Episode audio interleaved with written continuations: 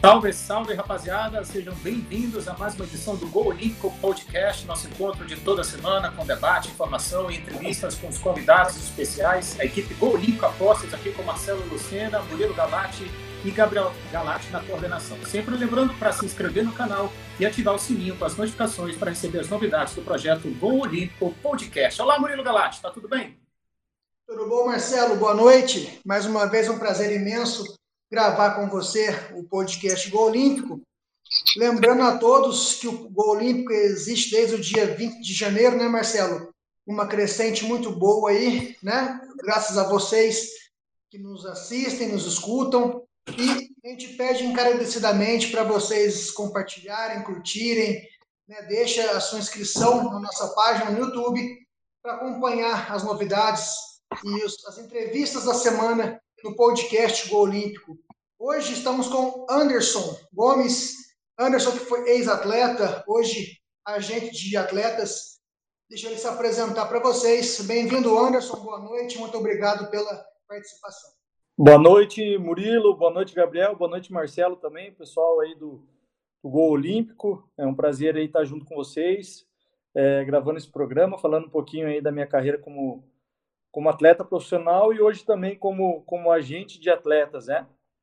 Estou à disposição de vocês aí para todas as perguntas. Muito obrigado, Anderson, por aceitar o convite. Bem-vindo ao Olímpico Podcast. Como é que foi a, a, tua trajetória como jogador? Como é que foi o início? Os clubes por, por quais passou? Como é que foi a trajetória? Então, Marcelo, é, eu iniciei, na verdade, a, a, minha carreira né, desde, a, desde os 10 anos jogando futebol.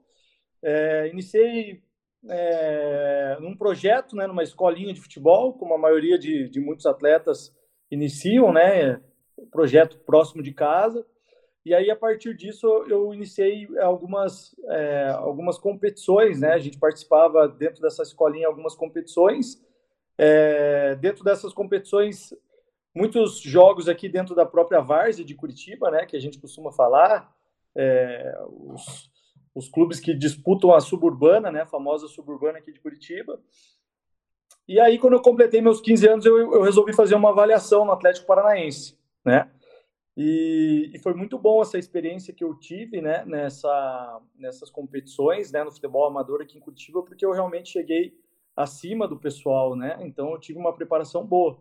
E aí, quando eu fiz a avaliação, eu passei, entrei para dentro do Atlético Paranaense, aí é onde a gente é, iniciou as competições, né, nível nacional, né, eu tive a oportunidade de fazer é, a categoria infantil, que hoje é o sub-15, é, o sub-17 até o sub-20, eu fiquei no Atlético Paranaense, então eu fiquei de 2000 a 2004, praticamente 2000 a 2005, praticamente cinco anos, né, no Atlético Paranaense.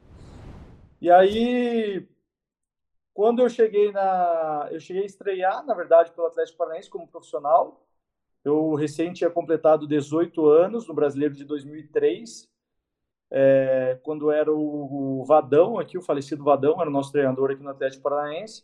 E aí ele me subiu profissional, eu cheguei a estrear contra o São Paulo. E aí é, fiquei mais alguns jogos no, no profissional, depois desci, fiquei mais um tempo no júnior e aí, quando a gente fez a transição, né, quando fiz a transição ali para o profissional, o pessoal resolveu que queria me emprestar no Atlético Paranaense. Eu tinha, isso foi em 2005, eu tinha contrato até 2008 ainda no Atlético Paranaense. E aí eu resolvi que eu não queria ser emprestado. Né? Eu entrei em contato com o pessoal do Curitiba, eu mesmo entrei em contato com o treinador, que era o Edson Borges na época. Ele tinha feito uma Copa São Paulo muito boa pelo Curitiba, tinha, tinha, eles tinham sido vice-campeões né, da Taça São Paulo. E aí eu entrei em contato com ele perguntei, é, ele me acompanhou, já tinha sido meu preparador físico no infantil do Atlético Paranaense, então ele me conhecia. Ele acompanhou e realmente na base do Atlético Paranaense eu sempre fui muito bem. Eu fui artilheiro de várias competições, então tinha um, um destaque muito bom nas categorias de base. E aí ele me acompanhou e falou, pô, Anderson, se você tiver a oportunidade de vir aqui para Curitiba, eu quero. Você é um cara que está pronto já e vai ser um cara que vai agregar aqui para o clube. E aí, dentro disso, eu pedi minha liberação para o Atlético Paranaense, né? Um detalhe bacana, assim, porque quando eu fui conversar com o pessoal, o pessoal chegou a falar para mim: não, você vai para Curitiba.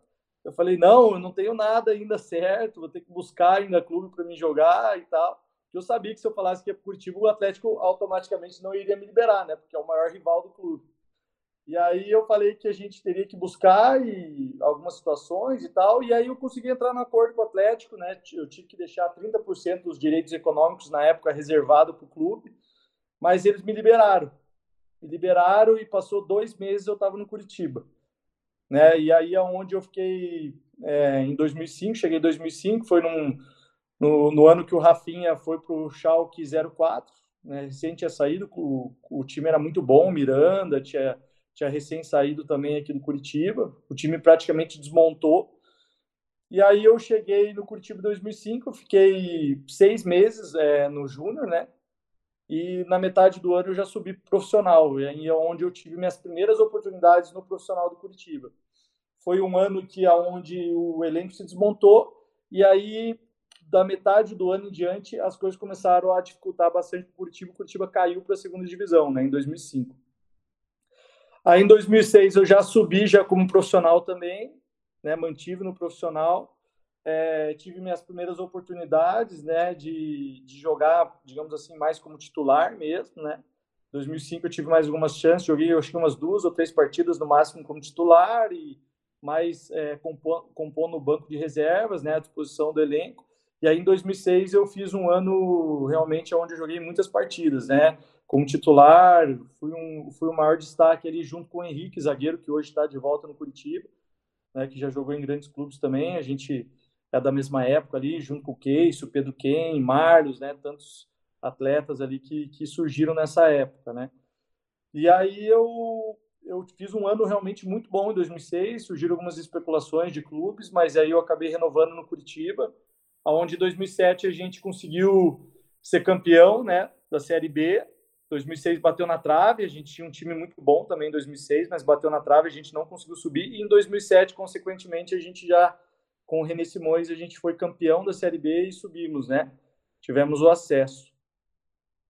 Aí, posterior a essa situação, eu tive, eu tive uma própria proposta de renovação no Curitiba, de três anos de contrato, mas me surgiu uma possibilidade também muito boa para Portugal, né? onde eu tive uma proposta de três anos e meio para o Marítimo de Portugal é onde eu fiz a minha a minha transição, que eu fui jogar no futebol europeu, e aí eu fiquei praticamente um ano né, no Marítimo de Portugal, e não tive tantas oportunidades, né, foi um momento ali de, de transição na minha é, transição né, do futebol brasileiro, futebol europeu, onde eu precisei ter um, uma uma, uma adaptação, na verdade, ao futebol europeu. Né? Nosso time também era muito bom, era o Sebastião Lazzaroni, que era o treinador.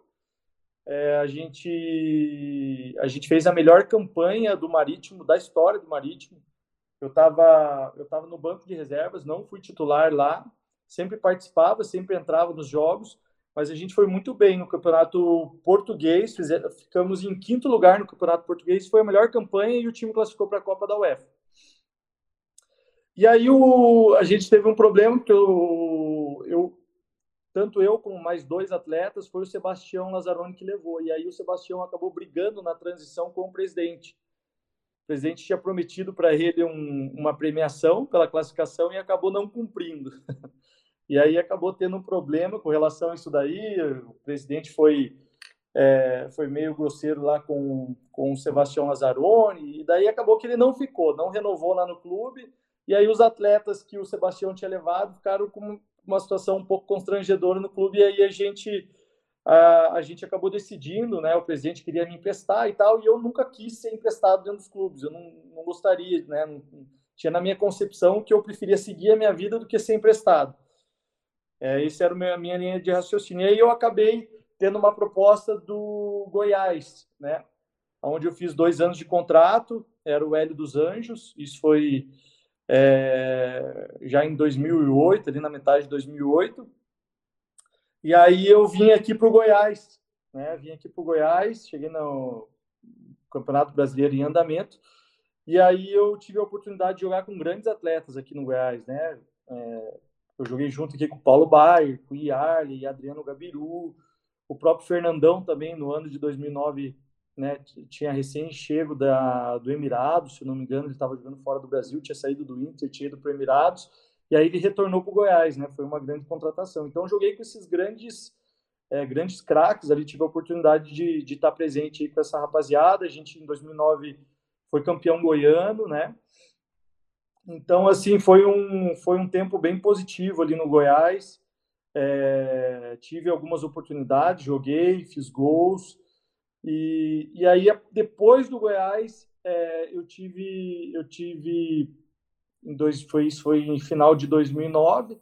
Eu acabei no brasileiro não tendo muita sequência, fiquei mais no banco de reservas, não tive tanta oportunidade de jogar. E aí não surgiram tantas possibilidades. A princípio, esquentou uma situação é, boa para mim, para o Santo André e também para o esporte. Mas aí eu tive a proposta do esporte, mas aí ficou naquela, o pessoal não veio. É, é, teve um início de conversa, mas não vieram realmente com uma proposta oficial. E aí eu acabei acertando com o Santo André. E aí no Santo André era um time muito bom, cara. É, era o Carlito, que era o diretor, e, e o, o é, realmente foi formado um elenco muito bom, aonde tinha Branquinho, que depois veio para o Atlético Paranaense, tinha o Bruno o Bruno, que jogou no Corinthians, que estava no Vasco há pouco tempo atrás. Esqueci o sobrenome dele. Como que é o sobrenome dele, gente? Me ajuda aí a lembrar. Bruno César? Bruno César, exatamente. Bruno César, Rodriguinho, é, o Nunes, centroavante. Um time, cara, um time espetacular, um time muito bom, tanto que foi vice-campeão paulista, né? Esse time. E aí eu tive o azar, cara, de na pré-temporada a gente teve um primeiro amistoso, eu era titular do time. Era o Gil também, tinha o Gilzinho, falecido Gil da, da Chapecoense, né? Um volante que jogou aqui no Curitiba também, meu amigão. Cara, gente fina, pessoa extraordinária também. Infelizmente acabou é, falecendo, né? No acidente lá da Chape. E o nosso time, cara, era muito bom, tava fazendo a pré-temporada e aí a gente jogou o primeiro amistoso contra o Batatais. Ganhamos de 3 a 0, tinha feito dois gols, eu era titular, né, na, já na pré-temporada e iniciar jogando Paulista.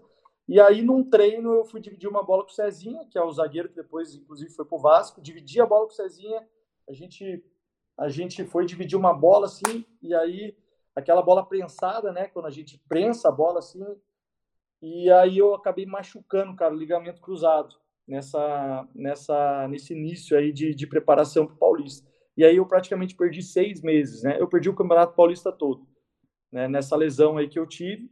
E aí eu fui retornar só na Série B, né, do Campeonato Brasileiro, onde tive uma sequência, joguei alguns jogos.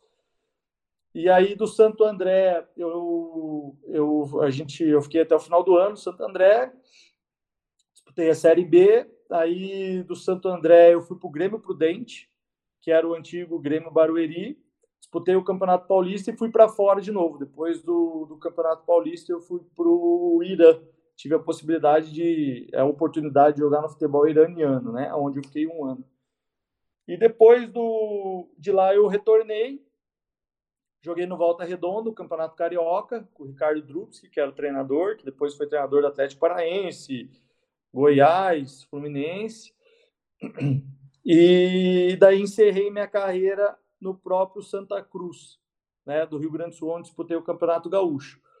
E por que, que eu, eu decidi parar né, mais cedo? Porque eu comecei a ter muitas lesões. Depois que eu operei meu ligamento cruzado do Santo André, a, a, a consequência dessa cirurgia para mim foi um desastre na minha carreira. Né? Eu comecei a ter muitas lesões, principalmente musculares de posterior da minha, da minha coxa que foi operada, né? da minha perna que foi operada.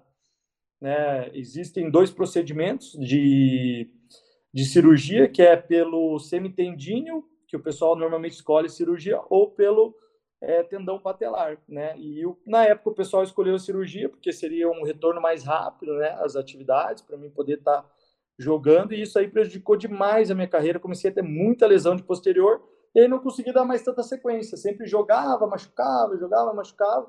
E enquanto eu tinha uma sequência maior de jogos, eu sempre, é, pela minha qualidade é, que isso eu tinha realmente bastante qualidade e era um atacante de lado que tinha uma facilidade de fazer gols, né? E um atacante que, que, que é um cara de velocidade, que tem facilidade de fazer gols, ele, ele tem um mercado legal, né? Dentro do futebol. E aí eu não conseguia dar mais esse retorno, porque eu não conseguia mais estar jogando, e aí eu comecei a perder espaço. E aí por isso eu cheguei a um certo momento, falei, não, tô, todo clube que eu vou, eu tô tendo muita lesão, então eu vou parar e vou vou dar um direcionamento novo, né, para minha carreira. Então, basicamente, é, falei aqui sobre praticamente todos os meus clubes aí que eu joguei como profissional. Então, basicamente, foi essas foram as minhas experiências aí como atleta profissional. Então, encerrou a carreira com 28 anos, é isso? Pelas contas aqui, de 85, né? Exatamente, Marcelo. 85 aos 28 anos. Tá aí, Murilo Galati, a trajetória do Anderson Gomes, aliás, estreante aí no Campeonato Brasileiro em 2003, com 17 anos, uma safra Galate interessante do Clube Atlético Paranaense na época, de 2000 até 2005, né? Ele pegou essa safra de bons jogadores, de títulos importantes, como o Campeonato Brasileiro em 2001, o vice-campeonato da Libertadores da América em 2005, e aí fez a carreira aí ao longo dos times também, como Santo André, destaque também no vice-paulista de 2010. Galate. É, Nota-se que o começo da carreira foi com grandes jogadores, né? como você bem citou, Marcelo. É, além de 2001 campeão brasileiro e vice 2005 da Libertadores, também foi vice do Brasileiro 2004, né? onde o Santos foi campeão na última rodada ali.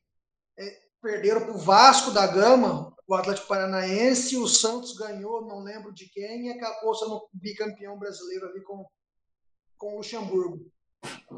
Anderson, como é que você se, se comportava, como que você via os treinamentos, as oportunidades aparecendo nesse grande time do Atlético Paranaense, do, do começo dos anos 2000 ali, com esse jogos de expressão, jogadores de expressão, eu lembro muito bem ali do, do time campeão brasileiro, com Alex Mineiro e Kleber Pereira na frente, o Gabiru, o próprio Kleberson, né, que depois veio a ser campeão mundial com a seleção brasileira. E 2004, 2005 também, né? aquela grande geração do Washington, Coração Valente, Dagoberto, entre outros tantos jogadores. Você é um jogador novo, menino da base, procurando a sua oportunidade. Como é que era o seu dia a dia? Como é que você convivia com esses grandes jogadores no, no clube? Cara, era bem legal, na verdade. A gente, a gente, eu tinha recém chegado no Atlético Paranaense 2000, né?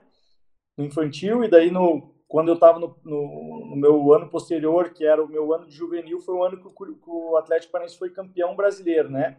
E aí tinha Alex Mineiro, tinha o Kleber, é, o Kleber que sempre fazia muitos gols também, o Cocito, tinha tantos caras aí, né? Tantos, tantos atletas aí, o próprio Kleberson mesmo, que foi um grande destaque também, depois foi para a Copa, como você mesmo falou. Então, para a gente, assim, era aquela coisa da gente estar tá convivendo com, com, com, os caras que, que a gente se espelhava, né? Então, a gente, quando, quando, quando a gente podia, a gente ia dentro da Baixada, assistir os jogos. Então, assim, cara, foi, foi bem legal essa, essa, essa oportunidade que a gente teve de estar tá na base ali fazendo parte, né? Porque quando a gente está fazendo parte do clube, o clube é campeão, a gente se sente parte daquilo ali, né? mesmo que a gente não esteja lá em cima jogando profissionalmente, a gente se espelha nos caras e, e faz parte disso. E como o Marcelo ali mesmo citou, caras foram foi uma fase ali de muitos atletas realmente que foram revelados, né?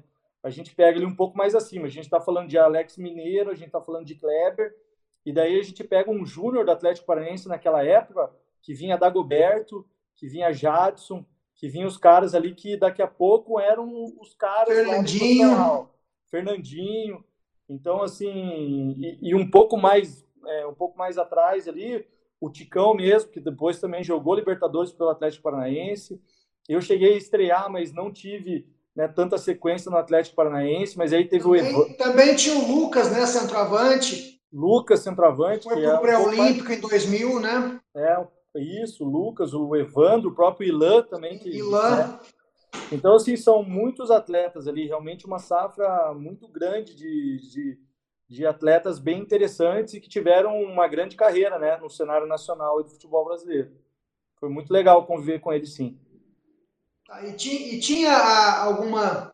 Você já falou bastante né, da sua carreira no início, né, Anderson? Mas assim, a, a, tua expectativa final mesmo, aquele garoto, aquele sonho de jogador, a expectativa era firmar no Atlético, era ter alguma situação ali, até envolvendo esses grandes times, fazer parte desse elenco e conseguir alguma coisa assim, vamos dizer, não melhor, porque foi muito bacana a tua carreira pelo que você falou, mas alguma expectativa que não foi correspondida naquela época e você pensa, puxa, hoje se tivesse feito aquilo, poderia ter sido de outro jeito? O que, que você fala em relação a isso? É, eu tive que fazer, Murilo, uma leitura rápida, né? Porque eh, nós, assim, como, como atletas, a gente, se o cara fica esperando demais e o cara fica é, triste demais com algumas situações que não venham a acontecer dentro daquilo, dentro daquilo que é a expectativa do atleta, o cara pode perder um time precioso na carreira dele. Sim, sim. E, e aí eu trago, aí eu trago, eu trago um pouco de valor para a inteligência que eu tive naquele momento.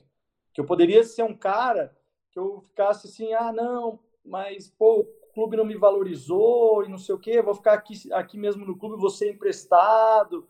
Né? Então, assim, eu acho que eu tive uma leitura rápida do meu momento. O que, que eu fiz? Eu, como eu, eu me destaquei muito na, nas categorias de base, eu, no infantil, eu fui artilheiro de duas competições, aí no juvenil eu fui artilheiro de três, quatro competições, no júnior eu fui artilheiro de duas, três competições, tanto que eu fui para o profissional é, do, do, do Atlético Paranaense, o Vadão, ele viu um treino que eu fiz, né? O, o, nosso treinador na época era o Lio Evaristo, ele estava treinando o time titular para ir para a Taça BH, eu era reserva do time e eu era artilheiro da equipe na, no campeonato estadual. Então, assim, eu era reserva e artilheiro. E aí, o que, que aconteceu? O treinador chegou assim na beira do campo falou assim: ó, o Gersinho, que era auxiliar do Vadão, falou: ó, preciso de uns caras para treinar lá. E aí eu fui treinar, me destaquei no treino, arrebentei no treino lá, só que daí o Vadão ele tava, ele, ele, ele viu os jogos na categoria de base, né? Ele viu que eu estava indo bem, fazendo gol e tudo mais. E aí, a partir disso, que eu tive a minha oportunidade, né? né de ir para o profissional, estrear e tudo mais. Mas o que, que eu quero dizer com isso? Que eu realmente me destaquei bastante, infantil, juvenil, júnior. E aí eu podia usar isso para ficar reclamando, mas eu não fiz isso. Eu usei isso para buscar uma oportunidade. Né? Eu, né, eu parei para pensar, falei, pô, eu vou ligar para os caras do Curitiba. Os caras me conhecem, sabem que eu fui bem sempre aqui. Então, assim, eu busquei não no problema uma solução. E aí, e aí graças a Deus, a, a porta do Curitiba se abriu e eu pude dar sequência na minha carreira. Né? Então, acho que, acho que é importante o atleta ele ter essa leitura, né? Ele não ficar se apegando ao problema e ele buscar uma solução para ele dar sequência, porque o cara ser profissional, não importa onde ele vai ser, né, essa, essa situação assim muito da lógico eu queria ter sucesso no Atlético Paranaense como você falou Murilo né eu vim da categoria Sim. de base lá do infantil sendo artilheiro vendo os caras jogando com a camisa do Atlético e eu queria ter sucesso dentro do Atlético Paranaense queria jogar né mas aí eu vi que não ia ter espaço ali naquele momento eu fui buscar meu espaço em outro clube e, e, e muito se fala assim do amor à, à camisa a gente enquanto a gente está dentro do clube, a gente tem esse amor e a gente quer jogar pelo time. Mas o clube, em determinados momentos, ele fala assim: não, você para mim serve agora, você para mim não serve. Isso também é, não, não quer dizer que seja um desrespeito. Isso é uma, é, na verdade, é uma, é uma decisão que o clube tem que ter. Em determinado momento, o atleta é útil, em determinado momento, esse atleta não é útil. E isso acontece é, direto com atletas. Hoje, eu que sou empresário, sei eu já ofereci atleta que no momento o clube não queria esse atleta, mas em outro momento eu ofereci o atleta, o clube quis esse atleta. Porque futebol é momento, é performance, é destaque. Então, é, eu acho que o importante foi essa leitura que eu fiz rápida para mim dar sequência na minha carreira. Acho que o principal foi isso.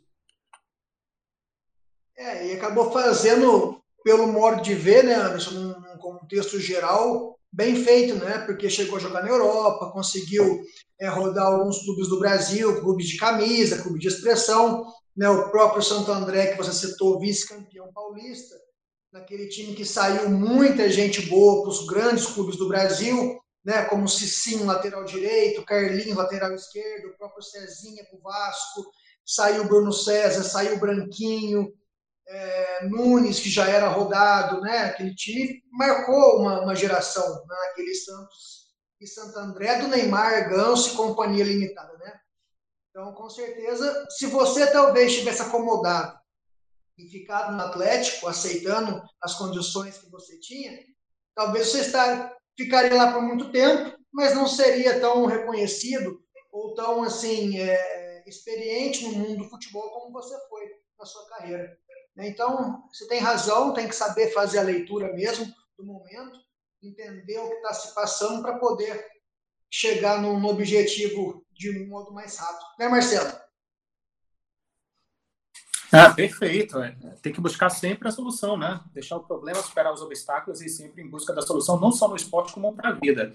Mas é, tu falou nessa questão da Late aí do vice-campeonato paulista do Santo André. Como é que foi enfrentar o Neymar à época, Anderson? Vocês já percebiam no Neymar ali no campo o grande diferencial? E, a, e já passando depois por pós-carreira, como é que tu analisa também a carreira do Neymar assim, no gerenciamento, né? Lado empresarial. Então, o Neymar no campo e o Neymar fora do campo, se ele está bem assessorado ou não.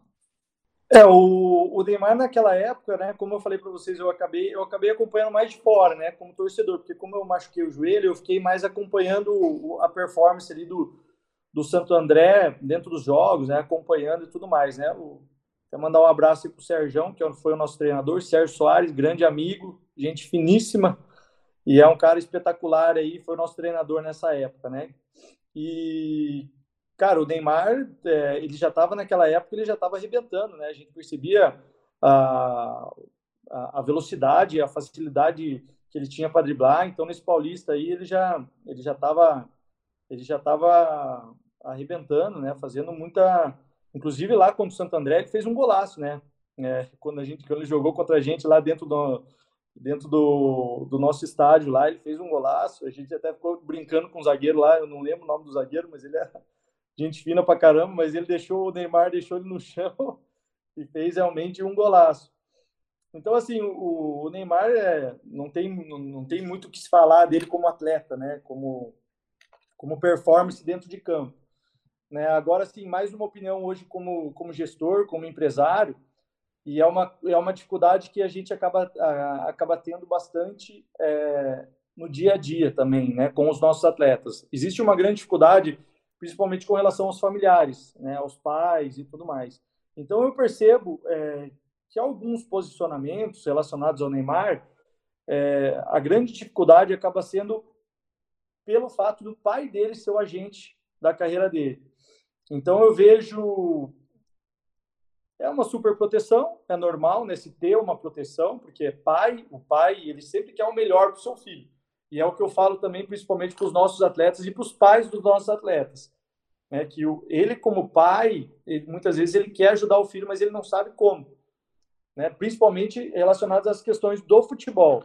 Negociar contrato, que nem o pai do Neymar, Neymar faz, com relação a isso não tem tudo bem. Mas alguns posicionamentos que acontecem com relação à carreira do, do Neymar em si, é, eu, eu, eu acredito que que se não houvesse tanta interferência, talvez o, Neymar poderia ter uma maturidade melhor, principalmente com alguns posicionamentos. Eu acho que às vezes ele ele poderia com o nome que ele tem, ele poderia agregar mais ao futebol brasileiro, é, ser um cara mais carismático, né? A gente percebe que os, os outros atletas não gostam muito do, do, Neymar dentro de campo, os adversários. Eu acho que ele é muito é, digamos assim, muito muito briguento, né? Com, competitivo é uma coisa, mas acho que ele é muito briguento, às vezes passa aquela impressão de ser muito mala e tal. E eu acho que ele poderia ser um cara mais carismático pelo nome que ele tem, é, pelo que ele consegue fazer dentro do, do, do, futebol, né? Com a qualidade, com a técnica, com a magia do futebol que ele tem. Então eu acho que ele poderia ser um cara é, mais referência nesse sentido para o Brasil, né? É, e aí eu percebo que entra um pouco disso, entra um pouco dessa, dessa questão de da gente ter talvez essa é, não não não ter um bom gerenciamento nessas questões extracampos assim sabe de, de, de, certos posicionamentos. Eu acho que ele poderia ser mais bem assessorado nesse momento mas eu percebo que aí entra mais essa questão familiar do pai estar tá mais próximo e Agora, com relação à questão técnica, né, capacidade técnica do Neymar, não tem o que se falar, né? A gente sabe que realmente ele é um, é um cara extraordinário, é um cara que, que é um diferencial para a gente, né? E, e, aí a gente entra um pouco, né, que eu falo muito é, dentro disso, dentro do futebol, dentro dos nossos craques, né, que a gente sempre teve no futebol brasileiro, né? E aí a gente vai falar de, de Ronaldo Fenômeno, a gente vai falar de Ronaldinho Gaúcho, a gente vai falar de Adriano, né, a gente tem uma cultura do auge no futebol brasileiro. E essa é uma cultura que eu acho ruim, na minha opinião. Porque qual que é a cultura do jogador brasileiro? A cultura do jogador brasileiro é o seguinte: eu vou é, ganhar dinheiro, ajudar minha família e depois que eu conquistar isso para mim tá bom. E aí difere um pouco da cultura do, do, do futebol europeu, né? Daí a gente pega é, a gente pega lá o Cristiano Ronaldo, a gente pega o Messi, a gente pega o Zidane, a gente pega tantos craques que os caras têm uma constância na carreira deles. Eles não têm um auge. Enquanto eles são profissionais, eles estão em um nível que é o um nível lá em cima. E aí a gente percebe que a partir de um certo ponto, os, todos os atletas brasileiros chegou em um determinado momento, um determinado patamar, eles começam a apontar o aviãozinho para baixo e começam a é, é, cair a carreira. Eles não, não, dificilmente você pega um atleta brasileiro, que nem o Zé Roberto, que joga até os 42 anos, ou até os 38, ou até os 36, 37 anos, num nível mais alto do futebol, né? Então eu é, é um ponto assim a mais para falar não só da, da questão do Neymar, porque eu acho que entra um pouco também a questão do Neymar é, nesse quesito, porque a gente vê que o Neymar hoje é, ele recebeu algumas cobranças. Por que, que ele recebeu essas cobranças ultimamente? Porque o nível de atuação dele já está um pouco abaixo do que estava alguns anos atrás.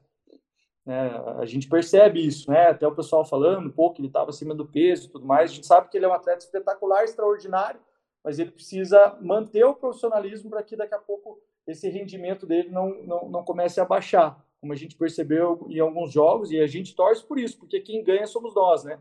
Nós que somos torcedores é, brasileiros, né? A gente torce muito pela seleção brasileira, e seria um desperdício, né? Não estou nem falando dessa próxima Copa, que a gente sabe que o Neymar vai, que é ano que vem, mas até de uma próxima Copa. Né? A gente não pode ter o, ter o risco de, numa outra Copa, o Neymar já não fazer mais parte né, numa seleção brasileira, um cara do nível dele. Né? E aí a gente pega Messi, a gente pega Cristiano Ronaldo, os caras estão fazendo parte de várias Copas do Mundo, né? Sempre estão ali, por mais que o, a, os países é, de repente não conquistaram né, títulos com eles, mas eles sempre estão fazendo parte como os atletas principais das seleções, né? Então acho que só deixar uma, uma um, colocar essa, essa situação também, que eu acho que é um ponto, ponto interessante, né? Para a gente falar um pouco disso, já que a gente está falando de Neymar, né? Não, perfeito, concordo em tudo. É, mas Anderson, essa questão tu falou do relacionamento familiar, né? É uma das maiores dificuldades que vocês aí na BGB Esportes enfrentam, assim, como conciliar com a família, o trato da confiança, porque vocês têm uma, têm uma limite de idade, assim, para lidar com o atleta, para o empresário chegar? com 13, 14, 15 anos, porque os familiares estão lá sedentos pelo sonho, né, depositando muita confiança no, nos filhos em busca do, do, algo maior, realização deles pessoal também. Isso, Marcelo, assim, eu, eu, eu gosto aqui na nossa empresa, na, dentro do agenciamento, a gente trabalhar com atletas acima de 14 anos. Porque o que, que eu percebo hoje, né, com, principalmente com os pais e com né, os pais com os jovens, né, é uma grande angústia de que esse atleta com 10 anos, às vezes com 11 anos, com 8 anos, que eles já têm uma rotina de um profissional. E aí eu acho que, que atrapalha. Porque os meninos eles precisam estar tá, tá jogando bola com alegria, sabe? Não pode ficar muito sério antes do tempo o troço. Né? O menino de 8 anos não pode ter empresário, o menino de 10 anos não pode ter empresário. Esses meninos eles precisam estar tá envolvidos o quê? Com o dia a dia do, do treinamento, dos jogos, né, está é, envolvido com, com o desenvolvimento deles, e aí eu percebo também que o mercado do, do, do, do agenciamento, do gerenciamento, é, é muito. Tá, os caras estão muito angustiados, sabe? Querem pegar os meninos cada vez mais cedo para estar tá gerenciando a carreira deles, porque senão daqui a pouco outros empresários pegam. Então, assim, é, é muita gente assim querendo fazer o trabalho e fugindo um pouco da seriedade, sabe, do trabalho. Porque o trabalho do agenciamento ele começa a ter sentido a partir do, a partir do momento que o menino começa a, a é, completa os seus 14 anos. Né? Porque aí o menino está dentro do clube. Né? Eu estou dando exemplo disso, mas é exemplo de quem viveu. Então eu sei do que eu estou falando. Eu tive, a partir dos meus 15 anos, dentro do clube, dentro do, envolvido dentro do projeto de, é, de base, da categoria de base. E aí o menino dentro do clube, ele começa a ter cobrança do treinador, ele começa a ter cobrança é, do diretor, ele começa a ter concorrência. Aí aí sim tem sentido o trabalho do agente, porque aí o agente começa a agregar na carreira do atleta. Porque aí o menino ele já começa a ter dificuldade emocional, porque aí o treinador bota ele no banco, e aí ele não sabe muito lidar com isso, são os primeiros problemas que esse atleta começa a conviver, né? Concorrência. Então tem vários pontos que aí entra a importância do agente nisso. Né? Mas meninos de 8, de 10 anos, de 11 anos, né? até os seus 12, 13 anos, eu já, eu já vejo, eu já gosto apenas de monitorar. Inclusive, eu falo para os pais, porque tem muitos pais que me procuram através do, do, do Instagram, ver que a gente realmente faz um trabalho sério, e aí eles querem pedir informação, querem indicar os meninos para a gente estar tá agenciando, né, com 10, às vezes com 8 anos. E aí eu sempre falo isso para eles, falo, cara, eu vou, vou, vou monitorar o teu filho, a gente vai acompanhando, mas a gente não gosta de interferir, de falar com o menino. Eu não gosto nem de falar com os meninos, porque o menino não entende isso. Ele vai achar que ele vai ter a sensação que ele já é atleta profissional antes do tempo, e, isso atrapalha, não ajuda o menino. Não vou, eu não vou estar ajudando esse menino a se tornar um atleta profissional. E aí entra uma grande confusão também, Marcelo, Murilo e Gabriel, que é assim, muitos pais, é, como eles não têm muita informação com relação ao, ao, ao, gerenciamento dos atletas, eles muitas vezes acham que o atleta ele vai ser atleta profissional, às vezes por influência. Isso é péssimo. Aí eu costumo muito usar o, o seguinte exemplo, fala assim, é, vamos supor que teu filho esteja lá na escola e ele tira a nota baixa, o que, que você vai falar para ele? Aí ele fala assim, ó, eu vou falar para ele estudar mais, né? Ele está tirando nota baixa, ele precisa estudar mais. Daí eu falo assim, mas você não vai falar com o diretor lá para ele dar um jeitinho lá e fazer ele tirar uma nota na média para ele passar de ano? Ele fala, não, Deus o livre. Tem, meu filho tem que estudar para passar. Eu falo, tá, e por que que no futebol você acha que, que por teu filho jogar, ele ser titular, eu preciso ir lá falar com o diretor? Ele precisa, ele precisa jogar pela influência nossa. Entendeu? Então, assim, eu, eu, eu uso muito é, esses exemplos para que a gente comece a trazer um pouco de realidade daquilo que a gente vê no nosso dia a dia para o futebol. O futebol não pode ser por influência também. Eu não posso fazer esse desfavor para a vida do, do filho desse cara, né, desse, desse pai. Ele precisa entender também como é que funciona o agenciamento, o gerenciamento, que o atleta, que o jovem, ele precisa conquistar o espaço dele por mérito dele e não por influência de ninguém. Então, essas são algumas dificuldades que a gente é, enfrenta bastante, Marcelo, Murilo e Gabriel, dentro do gerenciamento, porque existe uma grande cultura, é uma cultura ruim dentro do futebol, né? Que é essa cultura de não ter muita informação e, e de achar que às vezes precisa, né? A coisa precisa acontecer por influência de alguém, que a gente sabe que não é. Os grandes craques do futebol brasileiro, eles são craques porque eles demonstram dentro de campo e não é por influência de alguém, né? Tá aí, Murilo Galati, a questão de agenciamento, gerenciamento contra a família, né? A questão de relações interpessoais, os pais que depositam muitas vezes né, o sonho na molecada e tem que saber lidar com as palavras, as ações principalmente, né, Galati? É, infelizmente tem muito isso, né, Marcelo? É, eu que trabalhei no futebol, é, o pessoal que acompanha já sabe disso, é, trabalhei desde o sub-17 até equipes profissionais. Né? Então, eu peguei boa parte aí de 17, sub-20, 23 e o adulto. Né? E a, a, na base, isso que o Anderson falou faz total sentido, porque eu até concordo com ele, né, Anderson, que no começo, talvez uma situação ou outra, um diretor ou outro, uma influência ajuda alguma coisa. Pô, o menino quer jogar um pouquinho, o menino quer entrar meio tempo, ele está treinando bem, merece uma oportunidade e tal. Ok, não tem problema. O problema é que nem sempre esse jeitinho vai prevalecer. Nem sempre, não é todo time, todo treinador, todo diretor que vai conseguir ajudar o menino a jogar sempre. Né? E se ele não tiver qualidade. Se ele tiver qualidade, você dá um empurrãozinho nele no começo ali, legal, ele vai depois por conta própria. Ele vai deslanchar porque ele tem qualidade, porque ele sabe jogar, porque ele merece oportunidade. Mas vai chegar uma hora que essa ajuda, nem ajudando vai dar certo mais. Então é onde o Anderson fala que não, não, não tem porquê de você estar tá sempre ali incomodando os dirigentes, diretor, o treinador para colocar o garoto para jogar, se, se ele não faz por onde?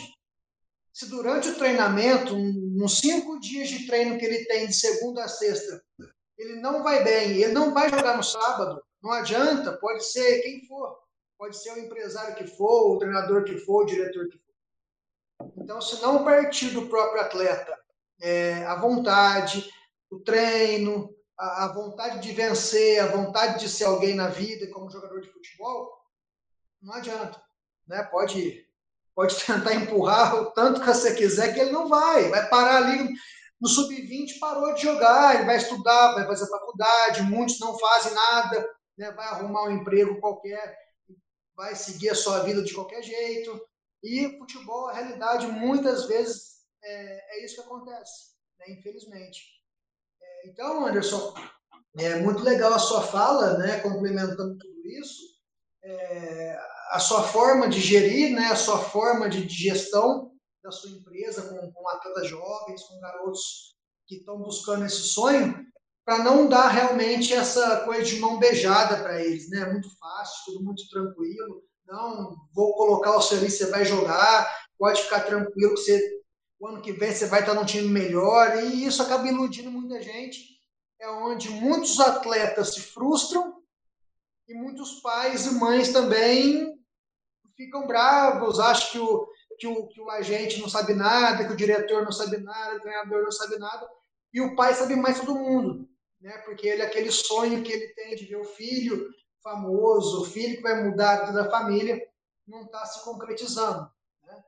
Então, é muito importante essa gestão mesmo que vocês fazem aí, desde o do jogador mais novo, viu, Anderson? E com certeza você deve pegar muita situação dessa, né? Eu já pegou situação de, de pai né, na beira de gramado, no alambrado gritando, pendurando no alambrado, chamando um treinador de burro. E, essa, e essa, esse contato seu com os pais, como é que é feito, Anderson? Além do atleta, que você já falou, quando você vê que o pai está exaltando ali, está atrapalhando um pouco a carreira, há um diálogo com os pais ou prefere deixar para lá e bola para frente? Como é que lidar com isso?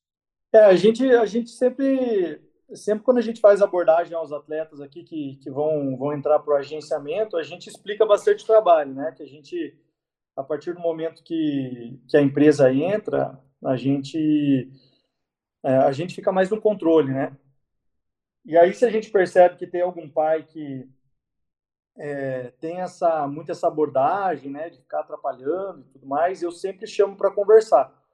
Eu já tive algumas experiências aqui dentro da empresa, então eu costumo até fazer algumas chamadas de vídeo, alguma coisa, para estar tá explicando né, para os pais é, como que funciona. Eu, eu, eu, eu tenho prestado consultorias aqui para novos agentes de futebol e também para pais que querem agenciar a carreira dos filhos. Então, eu já estou acostumado já a falar com pais nesse sentido, né, dentro das consultorias. E aí, quando os atletas são nossos aqui da empresa, eu falo bastante para que eles deixem os filhos deles é, sofrer as experiências, né, coisas boas, coisas é, coisas negativas, experiências às vezes de um banco de reserva, porque tudo isso traz crescimento, as dificuldades que a gente enfrenta, não só no futebol, mas no dia a dia, né? Vocês é, trabalham no futebol, vocês também têm os, os, sonhos, os objetivos de vocês, vocês sabem como que é, né? A gente tem obstáculo, e o obstáculo é crescimento, né? Então, assim, o atleta ele precisa ter as experiências dele, ele, ele, eles precisam ter as lutas deles, né? Sim, e, sim. E, e, uma grande dificuldade que tem, é, Murilo, Gabriel e Marcelo, é o seguinte, né? O atleta, ele tá tudo bem, foi para o banco de reserva, começa o problema. Exatamente. na categoria de base. Sim. Foi para o banco de reserva. E aí, é, tem até um exemplo de um pai que entrou em contato com o Ticão aqui há pouco tempo atrás para fazer a mentoria, desesperado. Por quê? Porque o menino ele estava no sub-14 do Vasco da Gama. E aí o que, que aconteceu? Os caras botaram o menino no banco. E o menino estava no banco de reserva, mas seguia no planejamento do clube, estava treinando, ia para os jogos e tudo mais. E aí o pai falou assim, ó, se vocês não se vocês não botar meu filho para jogar, eu vou tirar ele daí. E aí o que, que aconteceu? Os caras mandaram, é, então tá bom, pode tirar. Porque na categoria de base tanto faz, sempre é muita rotatividade, sempre tem muito jogador, né? Então, assim, e aí o que, que aconteceu? Esse pai, ele foi e tirou o menino do Vasco. E o, o menino, depois, ele foi fazer avaliação nos outros clubes, não passou em mais time nenhum. Não passou, não conseguiu mais dar sequência na carreira. E aí o menino com 19 anos, agora pouco tempo atrás, questão de dois meses atrás, o pai entrou em contato desesperado com, né, com o Ticão, falando, cara, eu fiz uma burrada na carreira do meu filho, porque eu, eu fui querer me intrometer e tirei ele do clube, agora ele nunca, nunca mais conseguiu retomar, entrar no clube, então eu preciso que você faça, de repente, uma mentoria com ele, para, de repente, fazer, né, ajudar ele de alguma forma. Então, assim, é, às vezes uma, uma decisão errada que um pai tem na carreira do filho atrapalha demais. E aí é que eu falo a importância da gestão nossa como empresário na carreira desse atleta. Porque eu não deixo um pai fazer isso com o filho. Eu falo, não, então tá, se você vai fazer isso, então você pode tirar o teu filho daqui, porque a gente não, não aceita. Uma decisão dessa, a gente... Eu odeio, eu odeio interromper processo. Isso eu falo direto para os atletas e para os pais. É, esses dias, e inclusive eu ajudo até na gestão de outros empresários, porque esse dia um atleta me, me ligou e falou assim, cara, o seguinte, eu, eu quero sair do clube. Menino de 14 anos, está lá na América Mineiro. E aí ele falou, fala com meu pai aqui, porque eu quero sair do clube e tal. Daí o cara, daí o pai dele me chamou, né? Acho que era Edivan o nome do rapaz. Daí o, ele falou assim, Anderson, mas o menino tá aqui e tal, não tá jogando, tá no banco. E, e aí o empresário dele também falou que não dá para sair do clube. Daí eu falei, cara, o seguinte, avisa o teu filho, é Sócrates o nome, tem até nome de, de craque o menino. Eu falei, ô Sócrates, bota o Sócrates aí para ouvir o áudio. Eu mandei um áudio para ele, né? Falei, falei o seguinte, cara, banco de reserva tem no América Mineiro, tem no São Paulo, tem no Corinthians, tem no Flamengo. Se você precisar mudar de time porque você está no banco de reserva, você não vai jogar bola. Isso é uma coisa que acontece muito no profissional. O banco de reserva praticamente faz parte da carreira de todo atleta. Então, você precisa enfrentar isso que está acontecendo com você nesse momento. Você precisa achar um jeito de jogar. Eu não sei como é que você vai fazer isso, porque eu, quando jogava, já dei o meu jeito. Agora é com você, meu filho. Então, se vira, acha teu jeito de jogar. Não é um, isso aí não é motivo para você sair, sair do clube, arrumar encrenca com o clube, fechar a porta. Até porque você vai para outro clube, você nem sabe se os caras vão te querer. Você não vai sair certo. Você está no banco de reserva do América Mineiro. Você acha que você vai sair certo para algum clube? Você não vai, você vai sair para fazer teste, vai sair para fazer avaliação. Aí esse cara pega, às vezes, um empresário mal intencionado, alguma coisa que quer tirar o menino da empresa desse cara para trazer para a empresa dele, aí ele mente. Exato. Ele mente pro moleque, fala assim: não, deixa comigo que eu vou te levar para outro clube. E aí. Você vai jogar. Exatamente. É. Vem comigo que lá você vai jogar. Exatamente. E aí atrapalha a carreira. Mas eu não faço isso, sabe? mesmo sendo atletas de outros empresários, a gente sempre tenta dar o melhor direcionamento possível, porque eu, como fui atleta, eu tive empresários que me atrapalharam. E hoje a minha missão é, além de é, ser bons, né, ser um bom gerente na carreira dos atletas, é também ajudar os atletas nesse sentido. E também ajudar pais. Eu tenho um grupo de WhatsApp com 212 pais, né, que a gente sempre está lançando conteúdo, trazendo informação, direcionamento, principalmente sobre agenciamento, porque existe muita, muita falta de informação. Né? Parece que às vezes os empresários eles fazem questão de não ter muita informação, né, para infelizmente pegar muita gente desprevenida no mercado, porque tem muita gente mal intencionada, tem muita gente picareta. Né? Esses dias me ligou uma mãe também desesperada, porque o filho dela estava no Rio Grande do Sul, o empresário pediu 5 mil reais para levar para um clube, e daí daqui a pouco pediu mais dois mil reais para levar para outro clube e estava tomando dinheiro da mulher. Eu falei, mãe, seguinte, é, traz o teu filho para casa, porque o cara tá só tomando dinheiro. E não vai jogar em lugar nenhum. Não vai jogar em lugar nenhum, porque daí o cara tava pagando, né? Eu percebi que o cara pegava o dinheiro dela, passava um pouquinho pro, pro, pro cara do, do tal clube só para manter o moleque ali uma, duas semanas. Aí pegava mais um pouco de dinheiro e levava para outro clube. Então, assim, cara, tem muita coisa que acontece nesse sentido e uma das minhas missões como empresário também é estar tá ajudando, né? Não só os atletas, mas muitos pais, muitas mães também que me procuram e que não têm muita informação, né? No dentro do futebol, né? Que é uma coisa que é um mundo acaba sendo um mundo, um mundo muito fechado ainda, né? Do agenciamento. É muito importante esse trabalho seu, Anderson, principalmente nessa parte de, de de, de, ensinar os pais, né, de, de trocar essa ideia com os pais e passar como funciona o mundo do futebol. Muita gente acha que é um mundo mágico, né, um mundo maravilhoso, né, um conto de fadas, mas infelizmente todo mundo, quem viveu um pouco disso, até hoje vive, sabe que não é bem assim, né? Então você trabalha com sonhos, trabalha com ilusões, trabalha com promessas, né? E que pode futuramente prejudicar tanto a, a criança, o atleta, quanto os pais, né? E atrapalhar muito aí na vida pessoal deles. Então, muito bacana o trabalho que você faz nessa parte também de, de, de explicar, de conversar, de ter um grupo com os pais para estar tá passando as informações necessárias. E, assim, su, eu penso assim, a sua parte você faz. Quem quiser te ouvir, quem quiser aprender, quem quiser seguir, parabéns. Agora, sempre tem aqueles que não querem, a gente não tem muito o que fazer, né, Anderson? Fala, Marcelo. Não, ainda essa questão dos pais, eu lembrei um caso clássico, acho que foi até esse ano, 2021, não sei se vocês vão se recordar, do Jean-Pierre, do Grêmio, a situação que o pai dele desferiu aí contra o Renato Gaúcho, né? A questão que ele foi barrado, Anderson. Eu, eu fiz até um vídeo no YouTube sobre esse, ah, sobre, sobre esse caso aí que aconteceu e, e realmente foi uma questão que, que pegou bastante na época, né? Porque Imagina como é que chega o, como é que chega o atleta no outro dia para falar lá com o Renato Gaúcho na reunião ali do grupo. Aí o Renato Gaúcho olha para ele, pô, teu pai tá de sacanagem, né? Então, você vê como a atitude de um pai constrange até o trabalho do filho, né? O dia a dia do atleta. Então, é, é, é, pura falta de informação, né? Se às vezes alguém chega para esse pai e fala, cara, se falar isso daí, você vai atrapalhar teu filho ali no dia a dia. Ele está indo lá trabalhar, o treinador vai, não, não bota mais ele para jogar, né? Então, assim, é, é, esse tipo de coisa que acontece bastante, sabe, Marcelo? Aliás, essa questão do gerenciamento, ela pode interferir na vida pessoal do cidadão, tipo balada, tatuagem, sei lá, o que, que eu... eu... Eu acho que deve.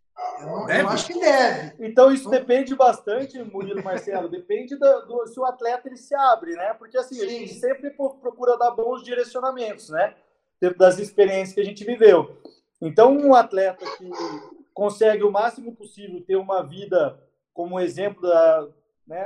Vamos, vamos, vamos, vamos colocar aqui o Cristiano Ronaldo, que é um cara extremamente profissional, se cuida, se alimenta bem, não toma refrigerante, é um cara extremamente profissional e voltado né, para performance, que é um cara né, extremamente concentrado na performance e, e, ano após ano querendo ser o melhor, né, querendo ser o artilheiro, querendo ser o melhor do mundo. É esse exemplo que a gente tenta passar para os atletas, né? Agora, cada atleta né, tem uma linha de raciocínio, cada atleta tem uma cultura que veio, né, veio às vezes de uma família que tinha exemplos ruins dentro de casa. Então, existe essa dificuldade. Então, a gente depende muito dentro do agenciamento se o atleta ele realmente vai se abrir para aquilo que a gente tem de bom para dizer. Porque coisas de ruim tem um monte de gente ensinando na rua, né? Mas coisas boas, às vezes o cara não, não se abre, né, para ouvir. E Anderson, como é que está o mercado hoje? Você falou muito da formação, né? Vocês da BGB Esportes têm um curso aí para agenciadores, né? Como é que está o mercado? Qual o primeiro passo? Eu quero me tornar agenciador. Como é que é um empresário? Qual é o primeiro passo? Eu não tenho network nenhum no futebol, mas eu quero ingressar na área. O que, que eu devo fazer? É, então, Marcelo, é, assim, eu, eu, desenvolvi essa consultoria justamente para esse cara. Esse cara, né, lógico, né, tem, tem pessoas que já estão envolvidas no futebol que têm feito a consultoria comigo. Mas esse cara que, por exemplo, não tem por onde começar, não sabe como começar, né, a gente tem esse primeiro passo aqui com a empresa, que acaba já sendo um, um, um network, né, o cara que faz a consultoria comigo aqui já tem a empresa, que já tem esse network no futebol. Né? Aqui a gente já tem acesso a, a diretores, a presidentes, a, a treinadores, né, a pessoas que realmente estão envolvidas no futebol. E a gente oferece né, os contatos que a gente tem para essas pessoas que estão iniciando. Né? Então a gente já dá esse direcionamento, fala, ó, oh, cara, você vai fazer isso, né? Você vai abrir tua empresa, você quer começar a ter atletas é, para tua empresa, o, o, os passos são esses. Você começa a acompanhar alguns jogos, a gente ensina a fazer abordagem, como que esse cara vai é, convidar os atletas a fazer parte da empresa, qual que é o processo, principalmente saber quais que são as funções dos empresários, porque tem muita gente que entra para trabalhar de agente, de empresário, e não sabe nem qual que é a função dele como empresário. Então, isso é um autoconhecimento daquilo que é a função do agente na carreira do atleta. Inclusive, isso que a gente estava falando agora há pouco, dos bons conselhos, é uma grande função do empresário, agregar com bons conselhos na carreira do atleta. Do atleta. Porque a gente tem uma grande diferença social no futebol. Tem gente que veio de classe boa, mas tem, tem atletas que vêm da pobreza, né? atletas que é, o pai é, é, viciado em drogas, e, ou às vezes não tem um pai, ou às vezes não tem a mãe, e aí o agente entra, inclusive como um parte da família desse atleta. E aí o cara que quer ser empresário, a gente desenvolveu a consultoria né, para ensinar ele principalmente quais são as funções, saber o que é uma intermediação, saber como fazer uma intermediação, saber como abordar um atleta para a sua empresa. Então, eu bolei essa consultoria para esse, esse cara realmente saber aquilo que ele vai fazer como empresário, aquilo que vai ser a função dele e tudo aquilo que ele vai poder, que ele vai precisar fazer com o atleta dele e também com atletas de outras empresas, respeitando o processo, né? Porque a intermediação, muitas vezes eu não lido com um atleta que é meu, a intermediação eu vou lidar com atleta, às vezes, de uma outra empresa, que é uma empresa parceira. E aí esse cara precisa saber como fazer, inclusive para respeitar a empresa parceira. Então tem várias, várias questões assim que entram dentro da, dessa questão, sabe, Marcelo, do, dessa consultoria que a gente bolou. Inclusive tem as questões emocionais também, que o Ticão ele faz parte da consultoria. Entra também o Ticão uma... é como se fosse um coach ali emocional, de inteligência. Estava vendo os vídeos dele aqui explicando Isso. a questão de inteligência emocional.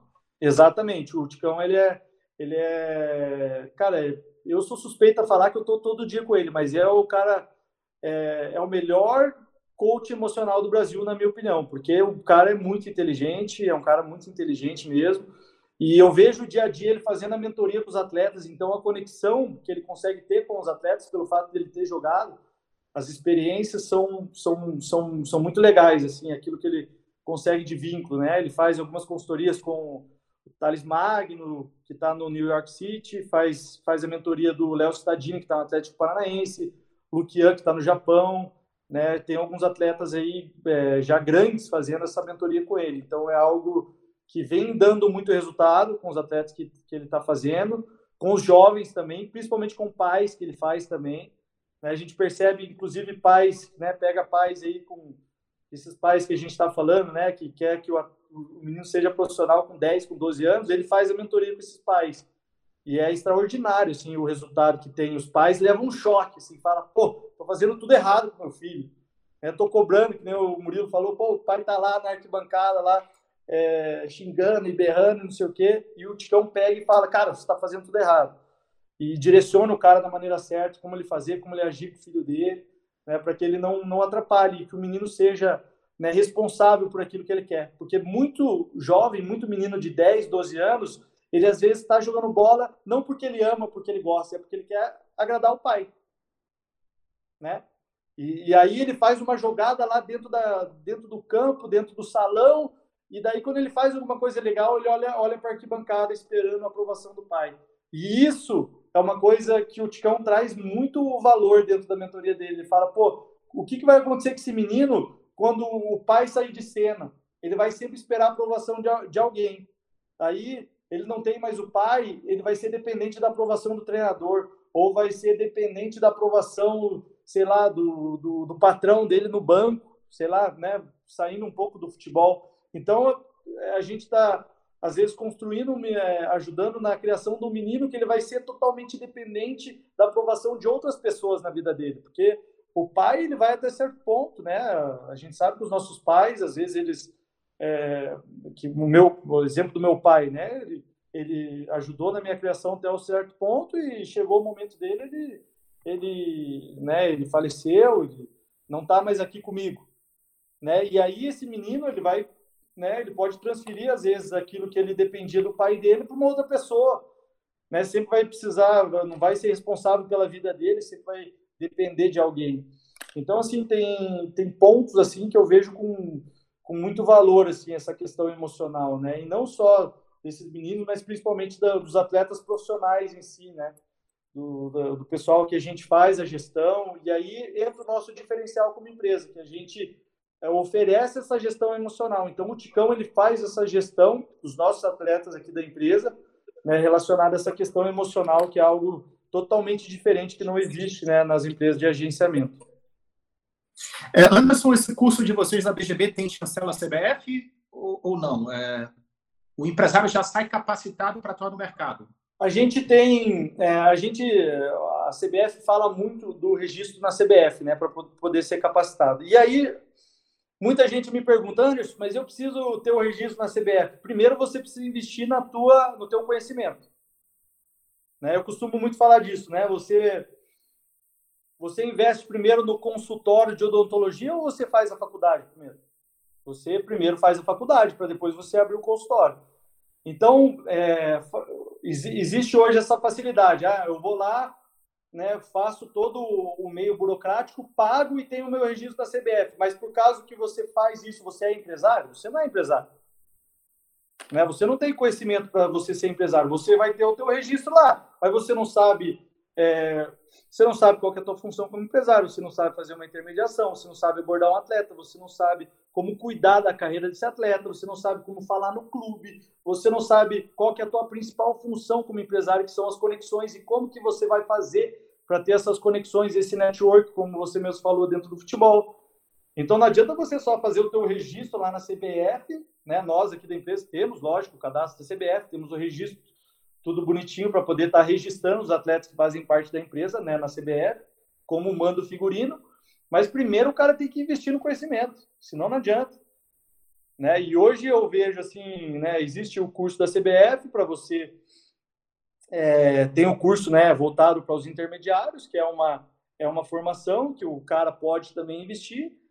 Mas isso, né, mas isso é o, digamos assim, o, o, conteúdo que tem hoje na CBF é mais um conteúdo assim, é bruto, né? Joga aquilo lá pro cara e o cara se vira. E hoje a gente desenvolveu a consultoria para ser uma opção de formação, né? Uma opção do cara ter acesso a realmente exemplos reais de, de, de negociações, de coisas que acontecem no futebol, que é tudo isso que eu trago dentro da consultoria, né? Das coisas que a gente tá, dos exemplos que a gente tem com atletas nossos, com as negociações que a gente fez dentro do Brasil, fora do Brasil, e aí traz realmente exemplos reais para que o cara possa agregar o conteúdo, de repente, se ele faz lá a gestão na CBF, se ele quer fazer, né, conteúdos né, voltados mais para as questões jurídicas e principalmente o conteúdo na prática, que é tudo aquilo que a gente traz aqui dentro da consultoria, e aí sim o cara pode, né, de repente, dar um segundo passo que aí ele fazer o registro na CBF, porque aí sim ele tem o conteúdo todo, ele sabe como fazer, ele vai ter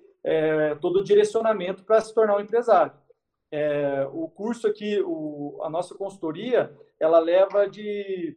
Eu ofereço né, praticamente seis semanas comigo, de seis a sete semanas comigo, são aulas né, que a gente vai fazendo, todas aulas personalizadas, a gente, eu faço por vídeo chamada, a média de, de duração da, da aula é de uma hora e meia a uma hora e quinze minutos, mais ou menos. E aí eu ofereço todos os conteúdos também em PDF, né? E aí, dependendo do modelo de consultoria, eu ofereço até um ano de acesso comigo. Então, não é uma coisa que o cara compra e daqui a pouco ele já não tem mais acesso. Então, eu ofereço um ano de acesso comigo. Então, tem aluno que está direto comigo. Né? O cara já fez a consultoria, ele volta e meia faz vídeo chamada comigo eu direciono, falo o que, que ele tem que fazer. Tem, tem alunos meus que já têm atletas já dentro, dentro dos clubes. Né? Então, assim, isso depende também individualmente de cada pessoa, né? Você vai ter resultado mediante o teu esforço. Né? Eu vou dar todo o direcionamento, todo o conteúdo, qualquer dúvida, o cara vai ter um ano comigo aqui para estar tá tirando, e aí, mediante o esforço, a dedicação dele, aí ele está avaliando atletas, vendo jogos e tudo mais, ele vai poder montar a empresa dele e, inclusive, trazendo parceiros aqui para nossa empresa, que o nosso intuito também com, com essa formação é trazer empresa, é, trazer parceiros para a gente ter bons negócios aí também futuramente. É, tá aí, Murilo Galati, trabalho da BGP Esportes. Hoje são quantos alunos, é, Anderson? A gente já está com oito, com oito alunos já aqui na empresa. Um trabalho que começou esse ano, faz. Eu comecei esse trabalho em abril, foi o primeiro aluno nosso, a gente já está com oito alunos. Então foi algo que a gente iniciou esse ano, é uma novidade que na verdade não tem nenhum empresário que faz esse trabalho, porque a maioria dos empresários vê os outros empresários como concorrentes. Essa não é a nossa visão, a gente vê empresários como futuros parceiros e principalmente para melhorar o nosso meio. Né? É um meio né, que se fala muito né, do, do empresário, ah, que o empresário é isso, que o empresário é isso, faz coisa errada, só que ninguém se preocupa em melhorar o nosso meio. Né? E eu estou fazendo isso justamente para colocar, para lançar empresários que estejam capacitados e sabendo aquilo que eles têm que fazer, e principalmente respeitando também o trabalho de outras empresas. Então, se a gente quer melhorar o nosso meio, a gente precisa também contribuir com isso, né? Muito se fala do futebol, então a gente precisa ajudar o nosso meio para que se torne um meio melhor também. É o trabalho aí, Murilo Galati, da BGV Esportes em Curitiba, gestão pessoal, gestão do cidadão, né, gestão emocional, a parceria do Anderson Gomes com Carlos Bertoldi, o Ticão. Show de bola.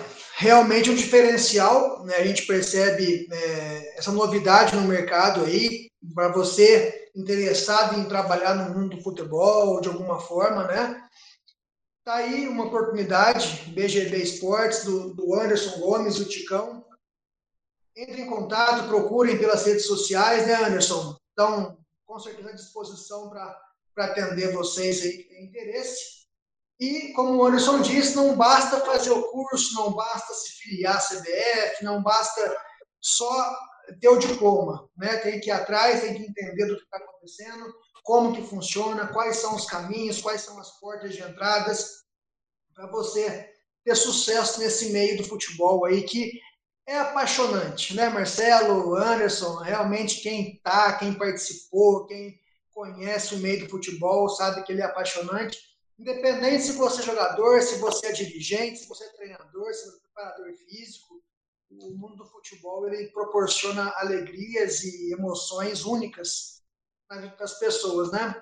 Então, desde já, desde agora, agradeço o Anderson pela participação, por conversar conosco aqui, passar as informações aos interessados. Né? Sucesso para você, para sua carreira, para sua empresa.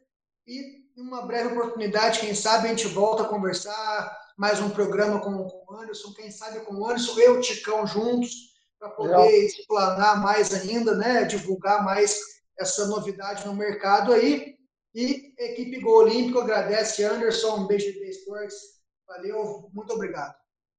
Valeu, Murilo, valeu, Marcelo. Queria deixar aqui também, vou deixar meu Instagram para o pessoal, né? Tem provavelmente muitos pais, muitos filhos aí vão vão vão vão, vão estar tá ouvindo né, o programa, então deixar aqui o arroba agomes, underline 7, para vocês também é, estarem acompanhando né, o, nosso, o nosso conteúdo, as coisas que a gente está fazendo dentro do futebol também, se precisar só de um direcionamento também, eu costumo responder bastante gente, né? Inclusive uma mãe dessa entrou em contato comigo via Instagram, eu pude direcionar ela, então, fiquem à vontade, quiser entrar em contato comigo lá, eu vou procurar o máximo possível estar respondendo todo mundo.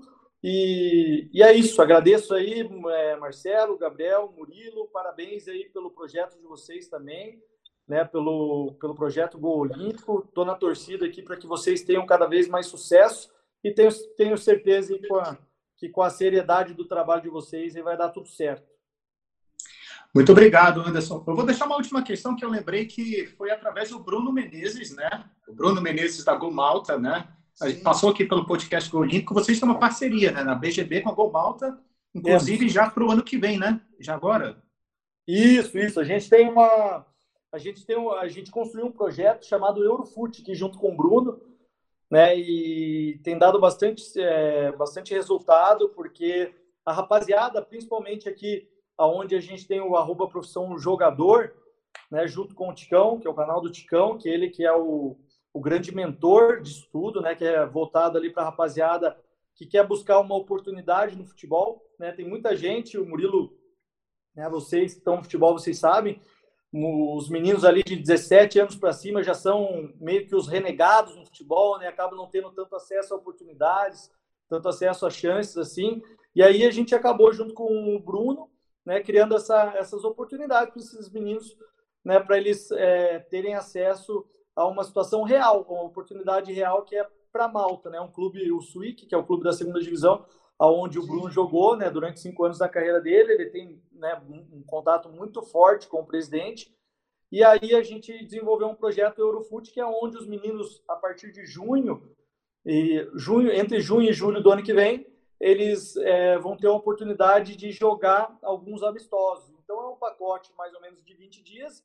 Esses atletas que eles já não têm mais chance, eles podem investir e aí eles vão viajar para Malta, vão fazer quatro amistosos internacionais, vão passar um tempo treinando lá dentro do clube, né? E aí vão ter acesso à camiseta, a, uniforme do time, tem uma série de bônus que a gente oferece também nesse, nesse pacote para que eles possam realmente ter é, conexão com uma oportunidade real dentro do futebol, né? Porque muito se reclama disso, ah, não tenho chance, não tenho oportunidade, e às vezes esses atletas que têm uma condição de de repente investir, né, eles vão poder viajar, ter esses amistosos internacionais, ter um vídeo de material de jogo também da, da, da performance que eles vão ter lá, e aí eles de repente, né, mediante a performance deles, claro, que é algo que a gente não promete, né? O fato de você investir não quer dizer que você vai é, entrar para dentro do clube, isso vai ser mediante a, a performance também do atleta, né? A gente não trabalha com falsas promessas, a gente não trabalha dessa maneira. Né? A gente vai, oferece, ó, isso aqui, e aí eles vão poder ter a oportunidade lá, e eles indo bem, de repente, tem a, a possibilidade de, de até mesmo ficar no Swick ou até mesmo algum clube que venha interessar né, pela performance deles lá fora do Brasil. Tá aí, então, portanto, agradecendo a Anderson Gomes, da BGB Esportes. Muito obrigado pelo tempo aqui, por falar um pouco da, do teu trabalho, enfim. Aliás, trabalho muito legal na gestão pessoal, né, Galati? Trabalho formidável em parceria com o Ticão. Agradecimentos especiais. Muito obrigado, Murilo Galati. Muito obrigado também Gabriel Galati nos bastidores. Como é que é, Murilo Galati? É para se inscrever, compartilhar, curtir? CCC. Curta, compartilhe e comente, por favor, para ajudar o projeto Podcast Gol Olímpico. É isso aí. Então, voltamos na próxima semana com um novo episódio. Muito obrigado a todos. Até lá. Um grande abraço. Tchau. Valeu.